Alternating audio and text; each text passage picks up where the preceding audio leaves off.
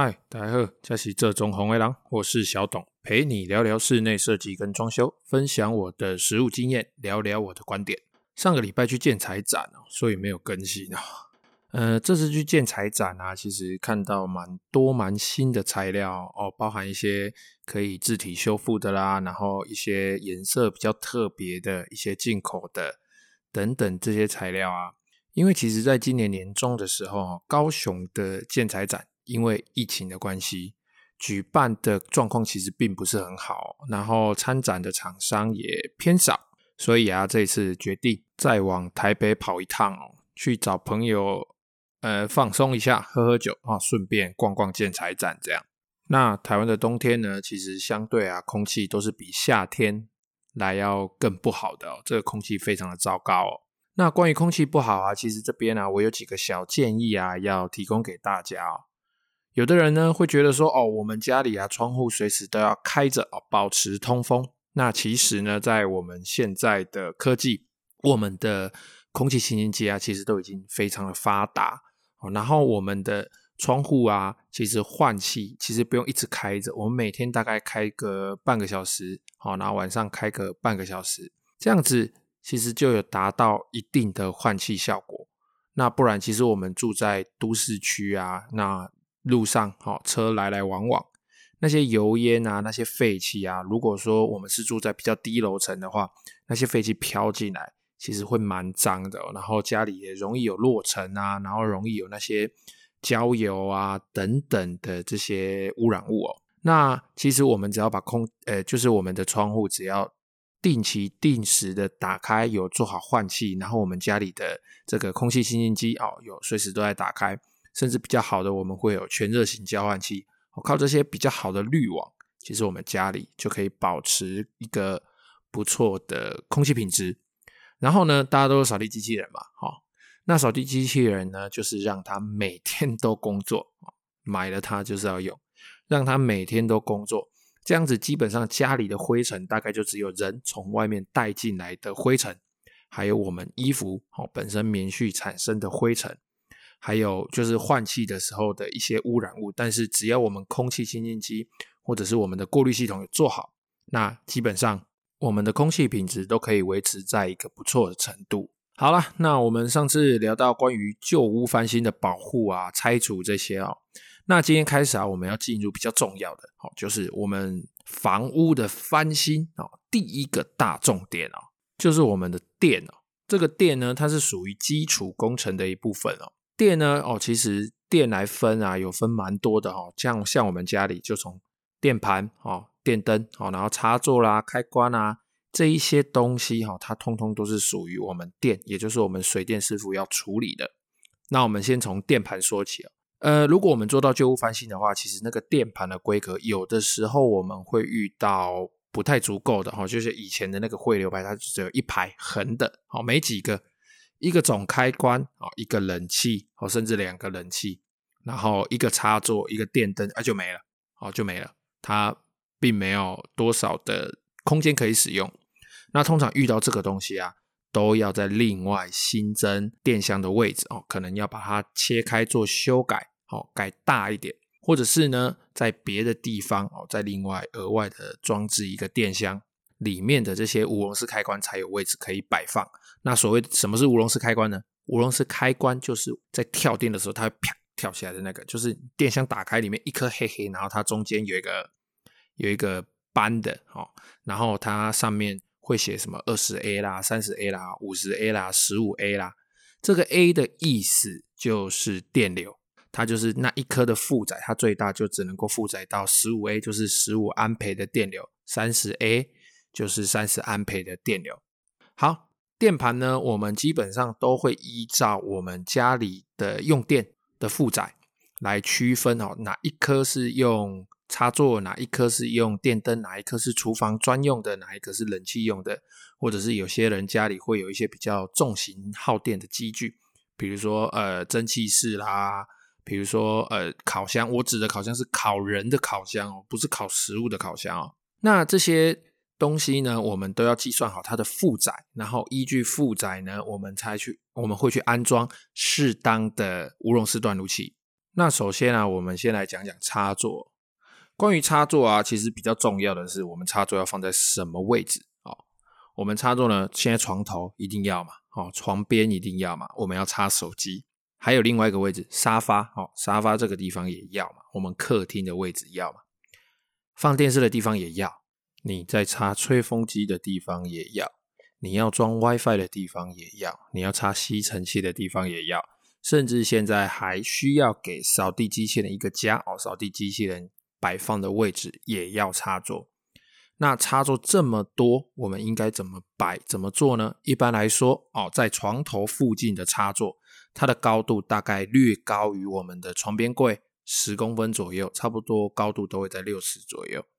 那在沙发呢，就看你习惯哦，是喜欢插着。那个插座，然后躺着用手机，或者是坐着用手机。一般来说，插座就会分布在沙发背墙上，哦，沙发背墙的旁边，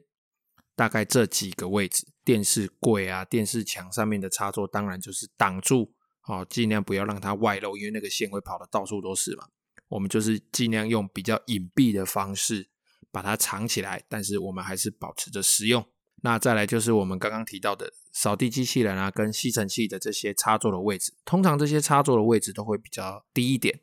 哦，尤其是扫地机器人的，大概距离地面差不多都二十公分到三十公分以内而已哦。一般扫地机器人大概二十二公分、二十五公分啦。好，那讲完这些插座呢，我们再来就是看看我们的电灯。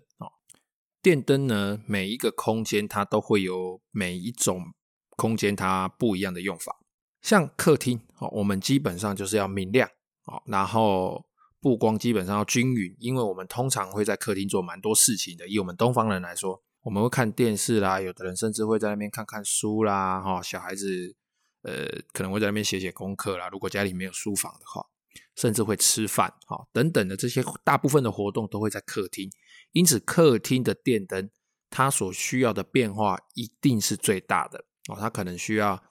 很多段数，或者是分布的比较均匀，然后种类通常也会是最多的。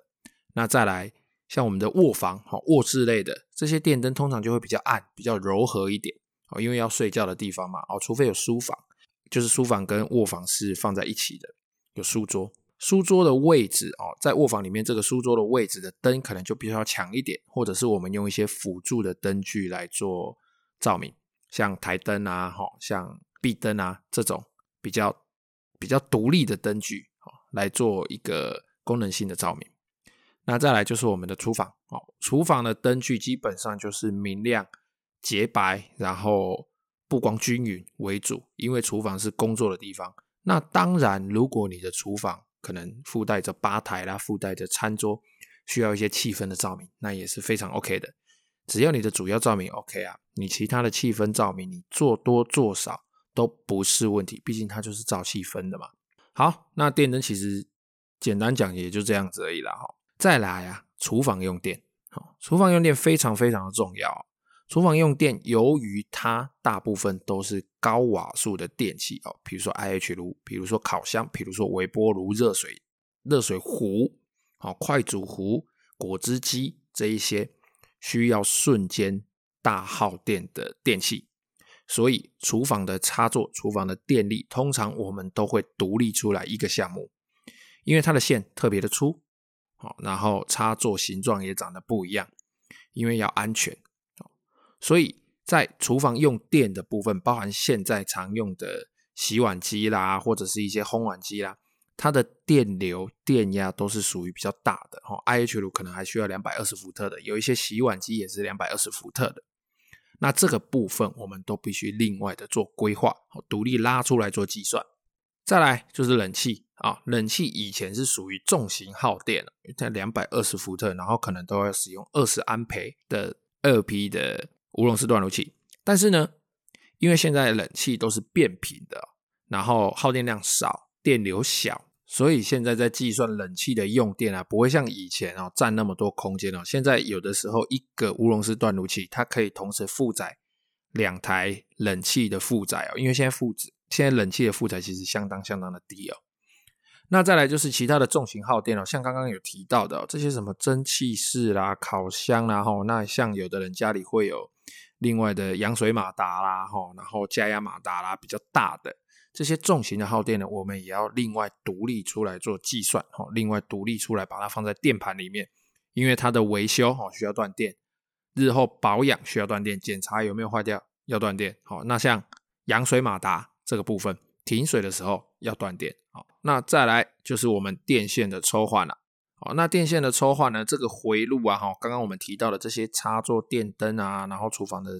回路啊，冷气的回路啊，其他重型耗电的回路，它电线抽换的部分，这个换掉的电线，我们要换多粗呢？多粗，我们就是看它负载多少。那如果不知道负载怎么算的，好，请回去听我前面的节目，我前面的节目有跟各位介绍过，好，线路的负载该怎么计算。那基本上啊，大概讲一下哈，最简单的计算就是这一条线路，这一条回路，好，它所有的负载加起来多大？那它不能够超过电线的负荷。如果超过电线的负荷，你要考虑新增回路，或者是把电线加粗，哦，然后无熔丝断路器要加大。那再来，既然要穿线的话，首先我们就要有管嘛，那这些管呢，通常我们的设计师跟我们的同胞呢，跟我们业主讨论好之后，它的位置讨论好之后呢。我们这个现场的工作人员呢，就是要去现场把新的管线哦，新的位置都用喷漆啦，或者是用反正就是做标记，把它标记出来。这样子，我们拆除人员啊，哈，我们上一集讲到的这些打管、打石头的拆除人员，就会去把我们新的管线打出来，位置打出来。打好之后呢，我们的水电人员就会去把新的管配好，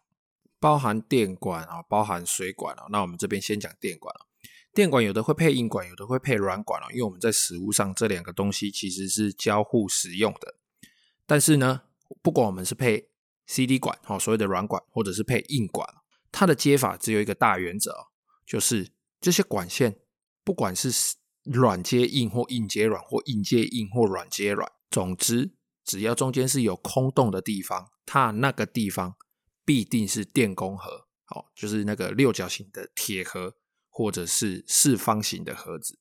必定是因为它管子断掉了，它线穿到那个地方，它就嘟跑出来了嘛。哦，然后它可能会乱跑，在那个时候呢，那个地方必定是盒子，因为它跑出来干嘛？就是要接嘛。哦，就是可能一要分二啦，或者是它是电灯的管线啊，或者是它是提供电力的线路啦。所以有空洞的地方，这些管子有空洞的地方，必然是电工盒。如果你家在装修的时候，你看到这些管线啊，这些管子啊。好，它跑到一个地方，哎，这些管子就不见了，然后就只剩下线电线这样子溜出来，然后并没有接到这些盒子上啊，然后啊，那个线出来，它也不是说哦，出来到灯的位置哦，要直接锁的哦，都没有哦，这样可能是他可能忘记了，或者是他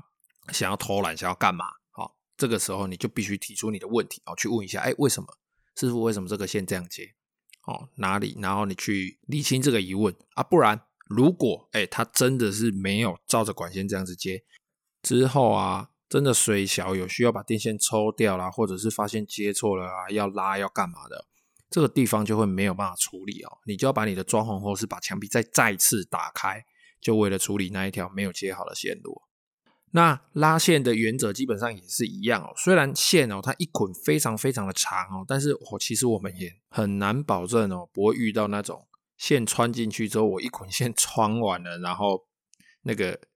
线一定够长，或者是一定不够长的情况哦。我们在做翻修，我们也是有遇过，那个管路里面就是乱七八糟、歪七扭八，然后我们线穿一穿之后找不到出口。那个线我真的找不到出口，那条线穿穿穿，整捆都快穿完了，然后不知道线跑到哪里去了。这种问题在老房子翻修的时候非常容易遇到，因为你不可能把每一条管线都挖出来看。我们一定是用穿线的方式，用内视镜啊，用水线啊，用一些比较物理原则的方式去查这些线啊，或者是去穿这些线。那没关系，反正呢，我们一样就是把握原则哦。我们看这些师傅啦，他们在施工的时候，我我们就是一样把握这个原则。这些线穿过去的时候，哦，它只要有相接的地方，必定是在电工盒。哦，就它一节到一节。哦，两个洞中间，它绝对不能够有任何相接的这个线是埋在管子里面的。它这个相接的地方必定要在电工盒，比如说电线接电线，电线接电灯，电线接插座。哦，电线接插座不用讲，一定是在电工盒里。电线接电线，哦，插座接插座，这些这些东西我们一定要确认哦，它的线你不要那不够长，你给我用接的，然后接的那个地方又没有电工盒，那有可能你在日后拉线的时候线会松脱哦，在里面可能就会造成短路或者一些比较危险的情况。好啦，那其实电的部分哦，就只能稍微提一下，大概就先这样子哦。因为电它其实分得非常非常细哦，我必须在每个空间哦有做到有影响到的时候，再针对那个地方再另外做解释哦。那反正我在之后个别的空间哦，我会介绍它互相影响的地方。好，那其实呢，最近陆陆续续啊都有听众来信啊，还有厉害的听众呢会找到我的 Facebook，然后来问我问题啊。那找过来的，好，你尽量你不要客气啊，你只要问啊，我基本上都会回答。只要我知道的，我一定会回答你；我不知道的呢，我就会去找答案。大家。都非常厉害哦，都可以直接靠着我这个提供少少的资讯哦，然后就直接找到我人在哪里哦。其实呢，我开这个 podcast 呢，嗯，本来一开始就没有什么想要盈利的想法。那当然有人找过来，然后因为这样子会接到一些 case 啊，或者是遇到一些人啊来咨询啊，因为我本身就有提供咨询的服务。呃，因为这样子哦，那收点钱，我觉得那倒还好。不过呢，基本上。这个节目我就是以一个分享的原则，好，然后解决大家的问题，然后让我自己有一个说话的空间为主，这样好啦。那今天时间也晚了，有点累，还没吃晚餐呢，已经十一点了。好啦，这一集节目就先这样子了，谢谢各位的收听，拜拜。